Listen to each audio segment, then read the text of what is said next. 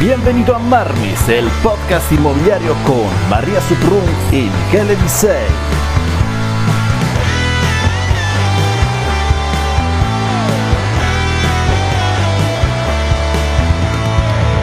Hola, ¿qué tal, Carlos? ¿Cómo estás? Hola, Michele, un placer estar aquí, muy animado por pasar estos próximos 30 minutos con ustedes. Así que arranquemos y vamos a, a asegurarnos de que tenga mucho valor el tiempo que vamos a pasar juntos. Absolutamente, absolutamente. Bien, vamos a presentarnos, Carlos. Uh, soccer es muy famoso en casi en todo el mundo. También en España. ¿Quién que no te conoce? Mira, y, y no solo dentro de Keller Williams. Así que... Bueno. éxito. Bueno, Carlos, preséntate. Gracias, Miquele. Bueno, yo no sé si muy famoso. Mi nombre es Carlos Serrán. Soy coach para MAPS Uh, hace cinco años y soy coach de agentes inmobiliarios hace diez años. Trabajo con agentes primeramente en Estados Unidos, pero también en Canadá, en México, en España, en Argentina y en Colombia. Entonces, eh, he tenido, vamos a decir, el privilegio de comprobar que los modelos de los que vamos a hablar funcionan en todos los mercados, si se adaptan de la manera correcta. Y, y bueno, tengo una pasión por, por eh, ser coach porque es bastante remunerante ver que, que puedas acompañar a alguien hasta el éxito y ver que puedan llegar hasta sus metas. Así que un placer estar aquí. Fenomenal, muchísimas gracias Carlos.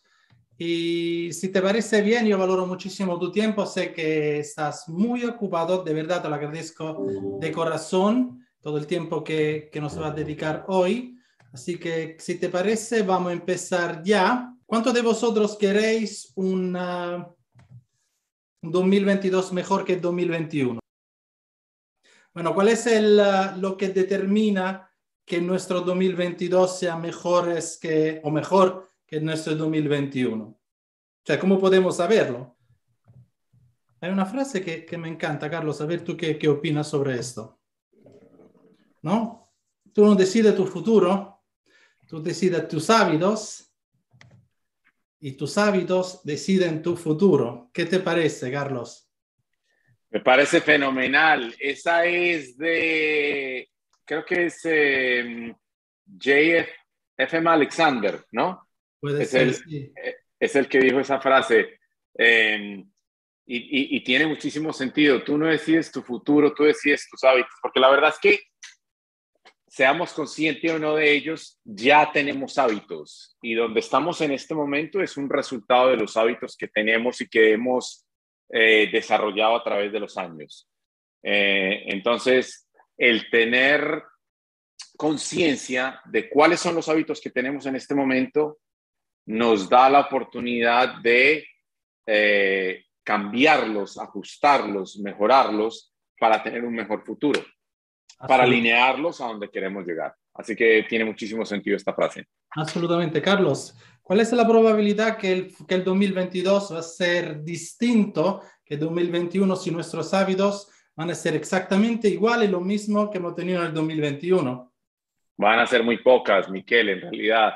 Eh, la, la, la, la, que era la CEO de MAPS eh, siempre tenía una, una, una filosofía, decía, lo que te hizo llegar aquí, lo que te ayudó a llegar aquí, no es lo que te va a llevar allá. Allá es a donde quieres llegar.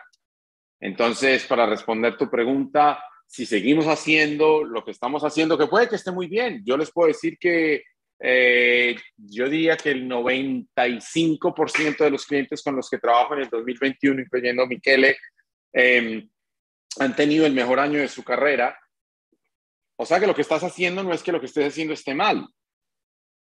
Lo que es cierto y lo que hay que tener en cuenta es que si quieres más, si quieres crecimiento eh, en el 2022, entonces tus hábitos van a tener que cambiar, van a tener que ajustarse, van a tener que mejorarse. Y y es importante tener en cuenta que no estamos hablando de un cambio olímpico.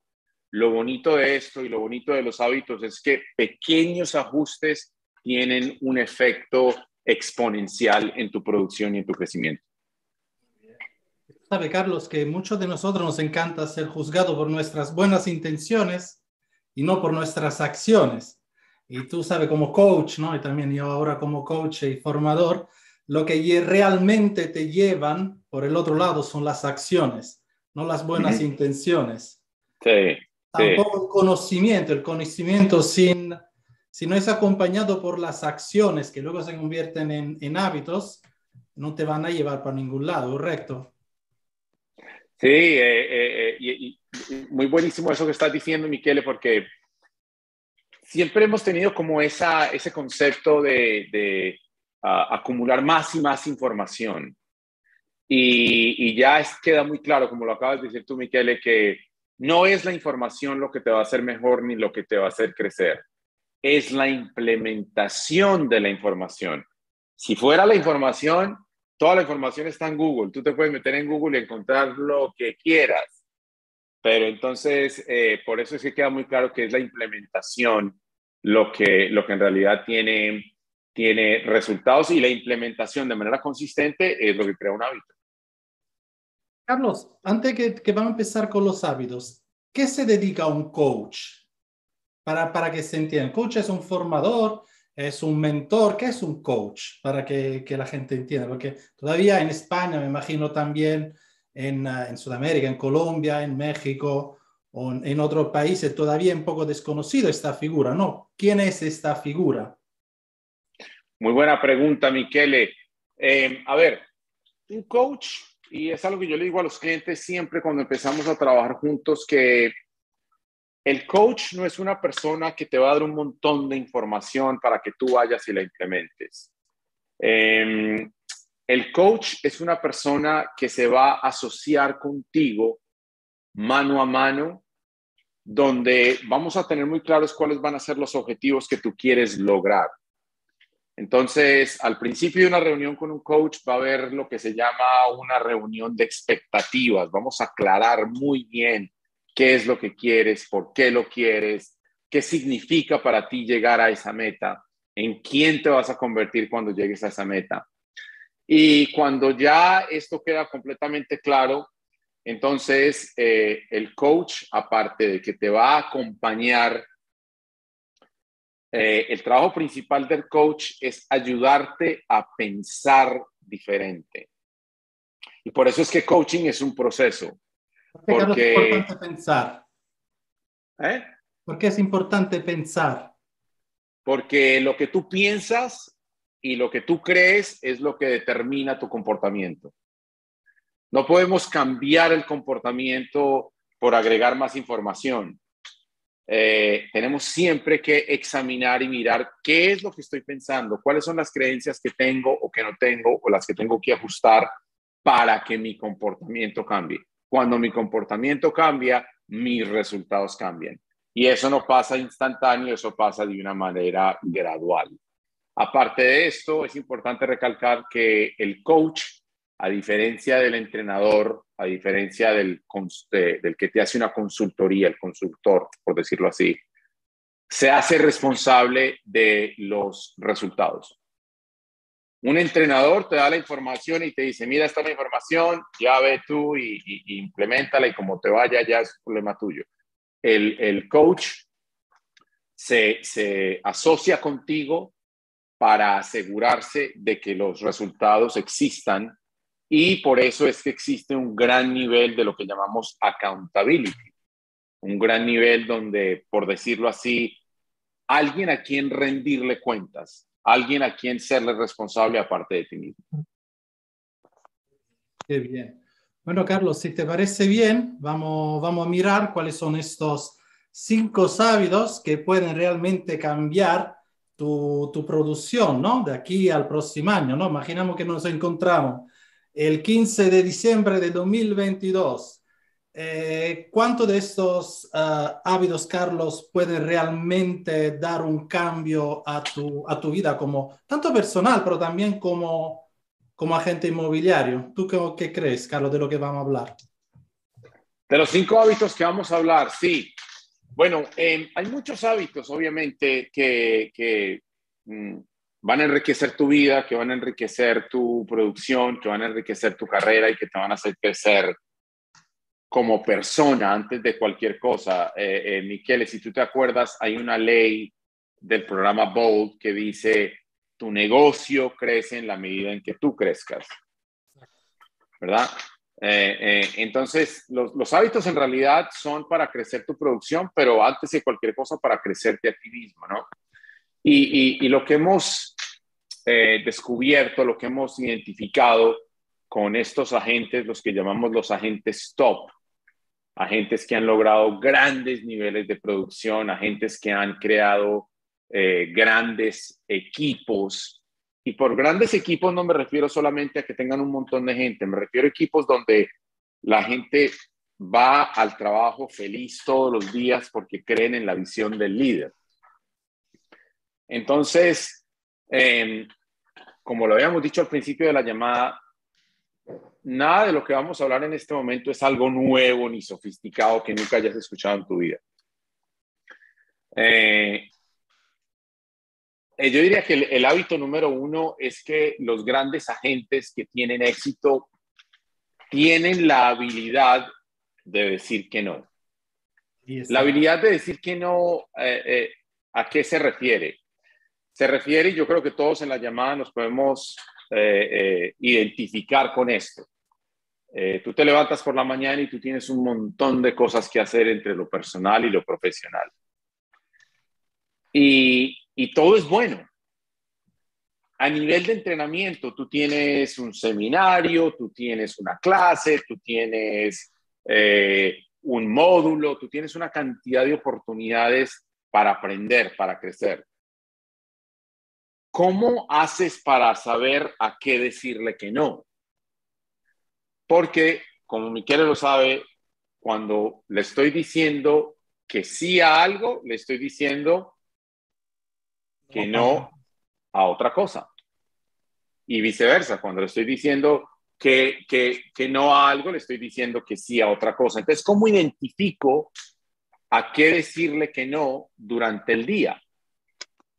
Los grandes agentes, los agentes top, tienen la habilidad de decir que no por una razón específica y esa razón es porque tienen absoluta claridad en cuáles son sus prioridades. Tienen absoluta claridad en cuáles son sus prioridades. Eso suena muy básico, pero a la hora de la implementación no es tan fácil. Claridad en tus prioridades quiere decir en el ámbito de la producción, tú tienes un objetivo basado en utilidades. Tú tienes claridad en el número de ventas que quieres llegar al final del año. Tú tienes claridad en el plan para llegar a ese número de ventas.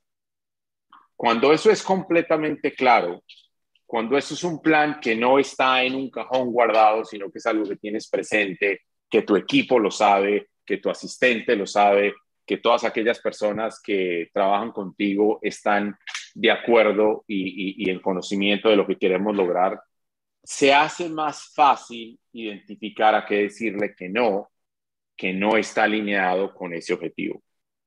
Entonces yo diría que ese es el, el hábito número uno. Y vamos a ser muy francos, mm, no es fácil, no es fácil, porque todo, o sea, tú mira cuando estábamos hablando, por ejemplo, del entrenamiento, tú miras todas estas clases que hay disponibles y todas son buenas.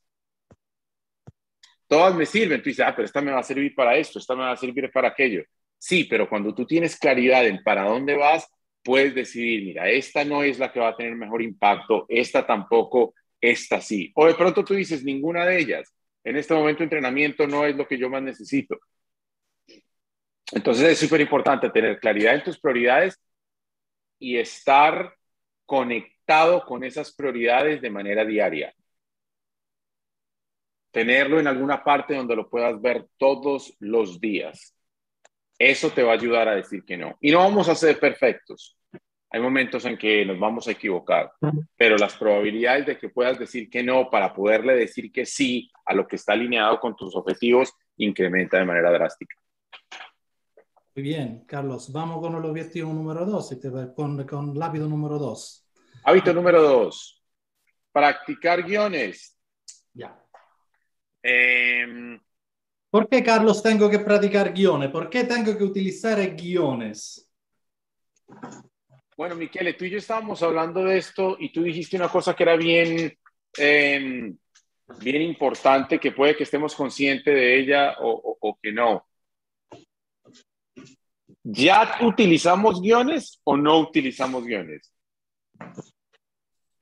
Todo utilizamos guiones, Carlos. Todo tenemos guiones. Mi manera natural de hablar. Ahora es, mi manera natural de hablar me ha hecho llegar a este tipo de facturación. ¿Qué guiones debería utilizar para facturar el doble el próximo año? ¿Y dónde lo voy a encontrar? Ahora, vamos a hablar de esto. Y, y- y yo llevo haciendo esto por 10 años, entonces creo que puedo asumir por qué somos reacios, por qué tenemos resistencia a los guiones. ¿Cuál es la, la razón número uno? Los agentes porque dicen, ay no, pero es que yo no quiero estudiar ese guion. ¿Cuál es la razón, Miguel? Es, primero, la, la razón número uno porque la gente no quiere hacer guiones porque no lo siente como suyo. Y cuando lo dice, se sienten como un robot o como un teleoperador que está leyendo algo. Entonces no se lo sienten suyo.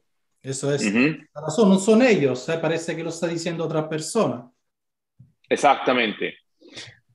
Yo les voy a contar una historia muy pequeñita aquí. Eh, yo hace muchísimos años estaba en Los Ángeles y era actor y eh, un actor te dan un guion, sobre todo para un comercial, te dan lo que se llama copia, es una hoja, de pronto son dos.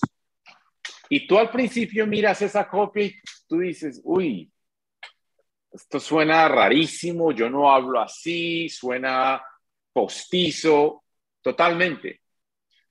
¿Por qué? Porque por eso los actores tienen que practicar y practicar y practicar, porque llega un punto en que llegas a lo que llamamos interiorizar el guion.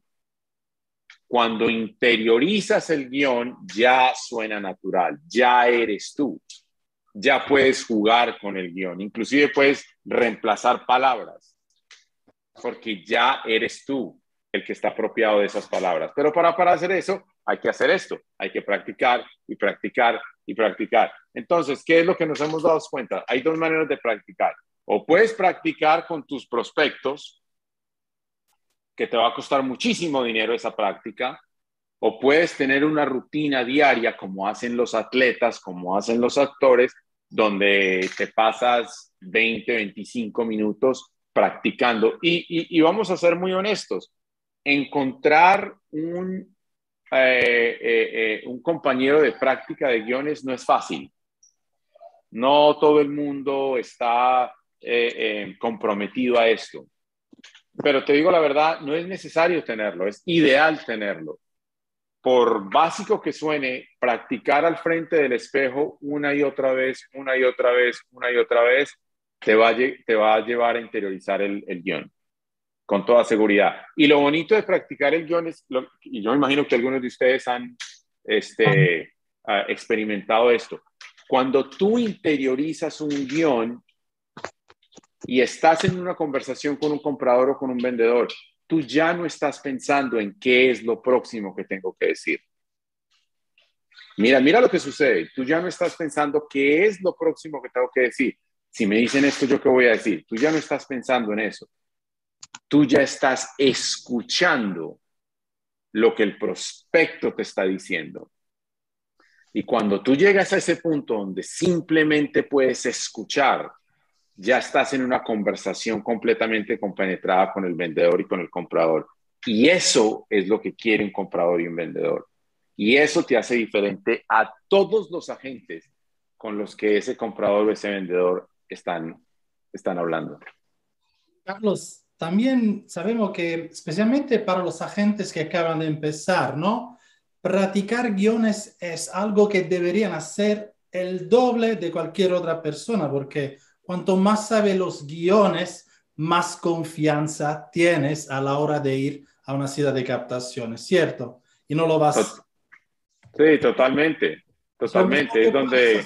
Para ir a una ciudad de captación, para estar listo, practicar los guiones. Porque cuando tú no sabes qué tiene que decir o si hay una pregunta no sabe cómo contestar, es cuando realmente muchas veces los agentes que hacen es sabotean el propio éxito, no van, no hacen generaciones de leads porque tienen miedo a ir a una cita de captación, porque no son preparados. Entonces, en tu rutina diaria, que es el método PAM, ¿no, Carlos? Debería estar por lo menos 15, 20 minutos todos los días practicar guiones. ¿Puedo decir algo sobre practicar guiones? Mira, mm. los guiones los vais a encontrar en internet, hay muchísimos. Si vais en mi página Instagram, podéis descargar muchísimos guiones, hay, hay, hay, de, hay de sobra, de eso no hay problema. Ahora, si estás solo, como ha dicho Carlos, no tiene un compañero, lo primero que tiene que hacer, lee el parágrafo cinco veces, repítelo diez y vas al segundo parágrafo. Es la mejor manera para aprender, para hacerlo tuyo. Robert De Niro, Al Pacino, todos los mejores actores aprenden guiones. Su capacidad es, como ha dicho Carlos, interiorizarlo, hacerlo suyo y poner su personalidad. Imagínate tú si vas a hacer un concierto y nunca has practicado una canción o lo que sea, y con eso pretendes ganar que la gente paga para asistir a tu concierto. No te se ocurre, ¿verdad? Entonces, ¿qué te hace pensar que lo mismo puede hacer como agente inmobiliario improvisando? Solamente porque canta debajo de la ducha, te escucha a ti mismo y te parece que eres un campeón. No es así. Todos tenemos guiones. Ahora tú eliges, ¿quieres los mismos guiones que ha tenido este año o quieres guiones de agente millonario? La última pregunta, Carlos, sobre los guiones. ¿Los agentes inmobiliarios que facturan realmente millones, practican guiones o es algo solamente que hacen todos los uh, rookies o los que acaban de empezar como agente inmobiliario?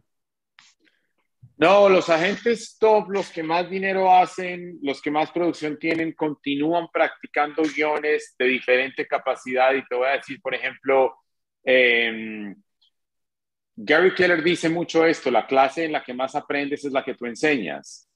Y cuando una gente ya está a ese nivel y ya tiene un equipo, entonces pasa mucho tiempo entrenando a su equipo y de esa manera continúa, eh, eh, continúa estudiando los guiones. Mira, un, punto más eh, de, en cuanto a los guiones. Cuando tú te pasas el tiempo interiorizando un guion, cuando tú ya te puedes decir a ti mismo, mira, a mí ponme donde quieras y te lo digo con los ojos cerrados, tus ganas de ir a hacer el guion con un verdadero prospecto aumentan y te vas a encontrar que vas a querer hacer más generación de leads, vas a querer buscar personas porque quieres contar tu historia. Bueno, vamos al tercer hábito y eso es algo realmente que me sorprendió cuando la primera vez lo escuché porque una de las razones por qué a mí me encantaba ser agente inmobiliario, porque cada día el día es distinto, ¿no? Entra en la puerta de la oficina y no sabe qué ocurre. Por lo menos es lo que me había pensado. Bueno, tercer hábito, Carlos. El tercer hábito, hacer las paces con la monotonía. ¿Qué quiere decir con esto, Carlos?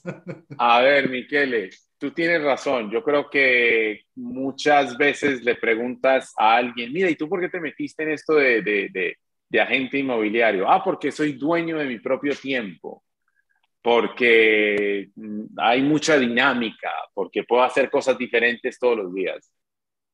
Y, y, y la verdad es que el éxito, vamos a decirlo como es, el éxito es monótono y es aburrido, porque como todos los, las profesiones que tú quieras ver, que tú quieras contemplar, que quieras considerar, nadie va y hace una cosa diferente todos los días para llegar al éxito. Hasta los cantantes de música que hacen sus, ¿no? Que están en el escenario con 100 mil personas, están haciendo la misma rutina todos los días en todas las ciudades de toda la misma manera. Uno, uno, cuando tú los ves y tú estás en el concierto, tú dices, ah, qué bien, y no sé qué. Pero para él, que al otro día va para la otra ciudad, créeme que es monótono. Otra vez la misma ropa, otra vez la misma canción, otra vez el mismo baile, día tras día tras día. Para nosotros es lo mismo. Para llegar al éxito, los agentes inmobiliarios más productivos Créeme que no entran a la oficina y un día hacen una cosa y al otro día hacen otra y hoy vamos a inventar por este lado. Sí hay dinámica porque nuestro trabajo eh, nos da la oportunidad de hablar con gente, de entrar, de salir, de estar en comunicación y en contacto con muchas personas. Pero las actividades principales son las mismas, de la misma manera, todos los días. Entras, practicas, haces generación de leads, haces seguimiento con aquellos leads, vas a, citas y firmas contratos. Esto, si tú haces esto de manera repetitiva todos los días, yo estoy aquí para decirte, es imposible que no llegues a tus metas. Imposible. Carlos, ¿y cuál es la diferencia entre una gente que hace 50 transacciones y 500 transacciones? ¿Dónde está el secreto? Pues son dos. Uno, su manera de pensar. Dos, su horario.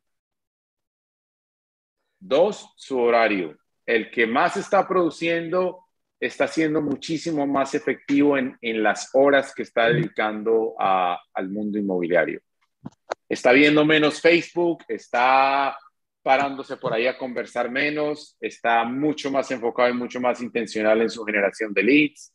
Así que son definitivamente su manera de pensar y su horario es crucial, esencial. Carlos, yo escucho siempre, tanto de parte de la, la, persona que le hago coaching o de otra gente, oye, no vea cómo estoy estresado, hay muchas cosas que tengo que hacer, no entiendo, empiezo a trabajar de las 7 de la mañana hasta las 11, las 12 de la noche. Eh, esa persona tiene una, un calendario, una agenda o una lista de tareas al día que intenta recurrir. El, el, volviendo al número uno, el que en realidad es altamente productivo pasa la mayoría de su horario en sus prioridades. El 20% de las actividades que tienen el 80% de los resultados, la ley de Pareto definitivamente. Hay, hay, una frase, me encantaba eso en Bold de Diana Kokoska, dice, mira, la gente, la, el diario, la agenda, el calendario de un agente top tiene que ser como el horario del colegio tuyo cuando ibas. Tú sabías que cada lunes a las ocho y media tenía, yo qué sé, literatura, a las diez tenía mate, a las tres tenía, yo qué sé, pintura, lo que sea. Y todos los lunes era siempre lo mismo. Tú imagina ir al colegio, ir el lunes, no saber qué hacer hoy, literatura, mate o lo que sea. También es cierto una cosa, cada vez que cambiamos, tenemos que pensar qué acciones hacemos, es un desgaste de energía. Tenerlo controlado, tener un calendario donde sabemos, lunes va a ser generación de leads, por ejemplo, por teléfono, el martes por WhatsApp, el miércoles ah, por redes sociales, el, el jueves voy a hacer puerta fría, eso también te da mucha más tranquilidad. Y una cosa importante, como sabemos Gary Keller habla, no es el único, la disciplina al final y mira, la, la, fuerza de voluntad es como una energía. La tenemos al principio de la mañana y tenemos que cuidarla porque se va gastando. Entonces, tener un calendario, tenerlo organizado también es cierto eso, te hace desgastar menos tu fuerza de voluntad. Cada vez que tiene que pensar qué voy a hacer ahora, a quién voy a llamar, cómo lo voy a hacer, qué le voy a decir, estás gastando energía mental y esto va en contra de tu fuerza de voluntad. Esa es la razón número uno por qué es muy complicado hacer generación de leads por la tarde, porque muy probablemente ya no tendrás fuerza de voluntad. Total, total. Y, una, una, cosa más sobre, sobre el horario, Miquele, que es importante recalcar. Con esto del horario queremos que, ser claros que no hay que ser perfectos. No hay que ser perfectos. Yo les digo algo a los clientes, les digo, escribe tu horario ideal. Mira si en tu semana puedes llegar a dos días a cumplir tu horario ideal. Y está comprobado que cuando los clientes pueden llegar dos días de cinco, dos días a completar su horario ideal, tiene impacto en su producción. Lo dice, dice, mira, no existe, cuando vos veis esto calendario, ¿no? De, de estos agentes que dicen ocho y media gimnasio, nueve eso, lo que dice, mira, eh, eso también es hábitos, se tarda años en llegar, empieza con bloquearte un tiempo. Gary Keller lo dice, mira, bloqueate el día en dos tiempos. Por la mañana generación leads y por la tarde todo lo demás. Y da igual si todo lo demás no lo hace perfecto. Lo importante es que te ocupes de la mañana. La única cosa que tienes que preocupar. Vamos al siguiente hábito, Carlos, si te parece bien. Claro. Esto es algo que yo odiaba, bueno, a veces todavía.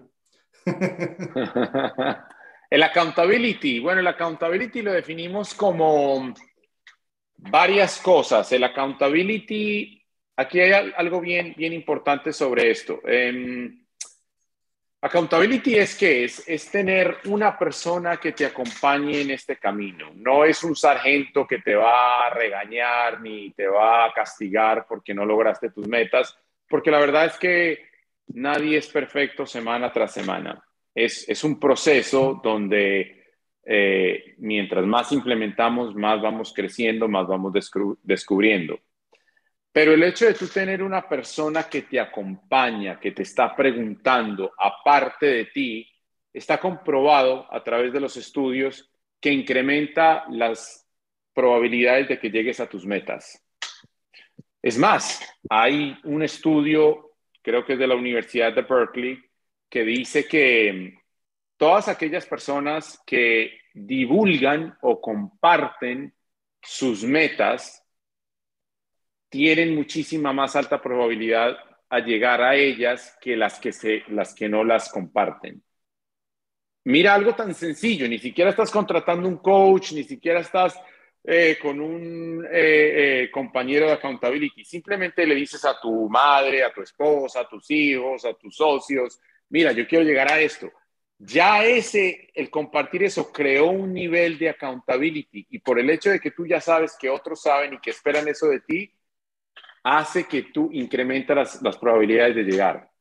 Esa es una cosa. Y la segunda, mm, una parte de accountability muy, muy, muy importante, es que eh, a mí se me preguntó como coach que cómo hacía yo accountability a mis clientes. Y lo que yo respondí es que yo puedo yo puedo pedirle a alguien que me rinda cuentas, le puedo, puedo ser muy firme, puedo ser muy tajante en esa conversación, pero eso por lo general no tiene los resultados que estamos buscando. Lo que mayor tiene resultados y se relaciona al punto número uno, al hábito número uno, es que cuando de nuevo tú tienes claridad en cuál es la meta y qué es lo que esa meta representa para ti, esa meta te jala. Esa meta te, te hace llegar día a día porque es algo que dentro de ti tú quieres lograr. Entonces el accountability se convierte mucho más fácil. Pero si tú no tienes esa claridad, tú puedes tener todo el accountability que quieras y no vas a llegar. Entonces esa parte es súper importante. Pero está comprobado que tener a alguien a tu lado que te acompañe en este camino, en este crecimiento, es esencial. Sí, Carlos, vamos con lo que estaba diciendo al principio. Todo nos encanta ser juzgado por nuestras intenciones y no por nuestras acciones.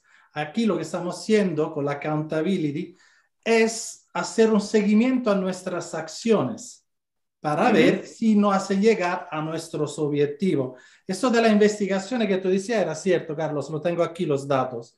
¿no? Eso era hecho por una doctora, la doctora Gail Matthews, ¿no? que decía que las personas con metas escritas, y cuidado, aquí hablamos eso, ¿cuántos de vosotros tenéis vuestro business plan hecho para el próximo año? Si no lo tenéis hecho, hacerlo. Yo explico por qué. Porque tener vuestro plan por escrito, no en vuestra cabeza, ¿vale? La persona que lo hacía tenía un 39.5% de posibilidad más de tener éxito a conseguir el objetivo. Y estas personas que tenían el plan escrito, como ha dicho Carlos, se hacían responsables de sus acciones con otra persona o con un grupo de personas, tenían un 76.7% de alcanzar el objetivo, ¿no? Mucho ve la accountability, ha dicho Carlos, como un castigo. No se trata de eso, ¿no? Al final, Carlos me ha encantado porque al principio ha dicho algo. Cada vez que un coach trabaja con un cliente, con una persona que le hace coaching, el objetivo no lo pone el coach. El objetivo lo pone la persona, el cliente, la gente o quien sea. Porque para él es importante. Ese objetivo representa algo muy importante para su vida personal. Recordar que tenemos un negocio nuestro negocio inmobiliario tiene que alimentar nuestra vida por diseño. ¿Ok? El dinero es dinero, es bueno en cuanto puede alimentar nuestra vida de diseño. Eso es la única razón. Por eso, pero la vida por diseño se puede medir, sí, pero necesitamos enseñar. Entonces, ¿cómo poderlo conseguir? Parte de nuestro trabajo como coach es ayudarte a clarificar, a entender cuáles son esas metas, no solo de producción, sino qué es aquello que te va a hacer feliz a ti y a tu familia. Que hay veces puede ser un poquito nublado, un poquito no muy claro. Entonces, esa parte es, es, parte de lo que hacemos. Muy buenos accountability, compañero de accountability, por ejemplo, puede ser tus niños. Si tú sabes que quiere conseguir un X porque te gustaría hacer un viaje a Disneyland con toda la familia, hace tus hijos que te hagan accountability cada noche, ¿no? Tú sabes cuántas citas de captaciones tiene que ir cada semana, ¿vale? Para poder conseguir este viaje con toda la familia a Disneyland para que los niños les salen los corazones. Bueno, lo que puedes hacer es pedir a los niños que cada viernes te piden cuántas citas has hecho. Le tiene que pedir a los niños que, por ejemplo, tiene que hacer cinco citas a la semana. Que los niños te preguntan cada semana. Porque ahora vero, ah, Carlos, podemos hacer accountability a nosotros mismos. O, o a otra persona. ¿Cuánto, funciona hacer accountability a nosotros mismos? Poder sí, pero que tengamos mucho éxito no, porque desafortunadamente somos muy buenos en negociar con nosotros mismos. Exacto. No, no mentimos nosotros mismos, ¿no? También cuando hacemos accountability, bueno, pongo otra cita más que he hecho, aunque no lo he hecho, porque no quiero caer mal. Claro. Y, eso de, de, eso se trata, Carlos lo ha dicho muy claramente, no se trata de ser perfecto, ¿ok? No existe crecida o crecimiento sin accountability. Acordar eso, no existe. Esa es la razón número uno porque la gente quiere perder peso y cada sábado, cada, cada, cada una vez a la semana va a ir a, a, pesarse, ¿no? Y, y, lo puede hacer en casa igualmente. ¿Cuál es la razón? El hecho de rendir cuenta a otra persona. Bien, vamos al, al, siguiente. Y el, el, último. Bueno, el último es enfocarse en las captaciones. Este es un poquito más técnico, vamos a decirlo así, un poquito más práctico, por llamarlo de esa manera. Eh, enfocarse en las captaciones en exclusiva es definitivamente un hábito, uno de los principales hábitos de los, de los agentes más productivos, de aquellos que han logrado grandes, grandes cosas en el mundo inmobiliario.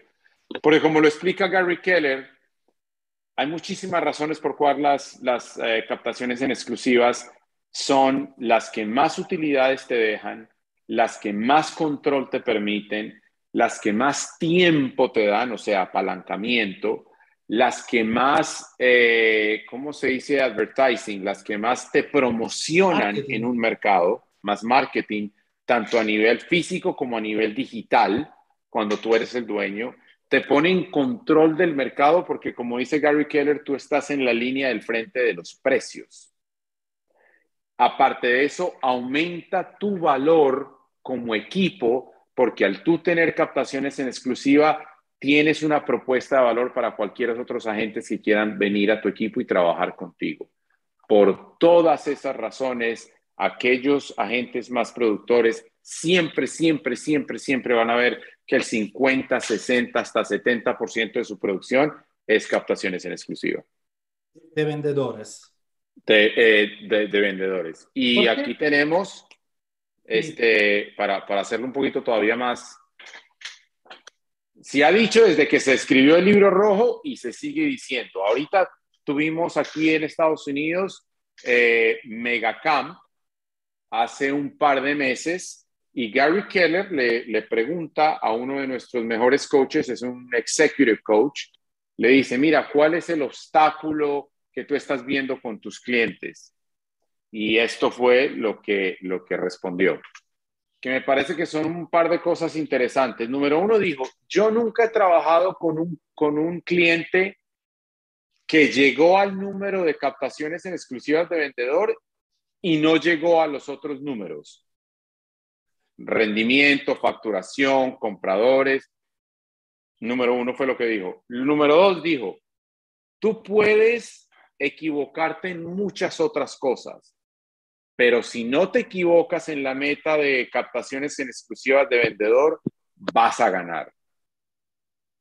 Yo les puedo decir que con todos los agentes y los equipos con los que trabajo, la prioridad número uno del modelo del 2022 es la cantidad de captaciones en exclusiva.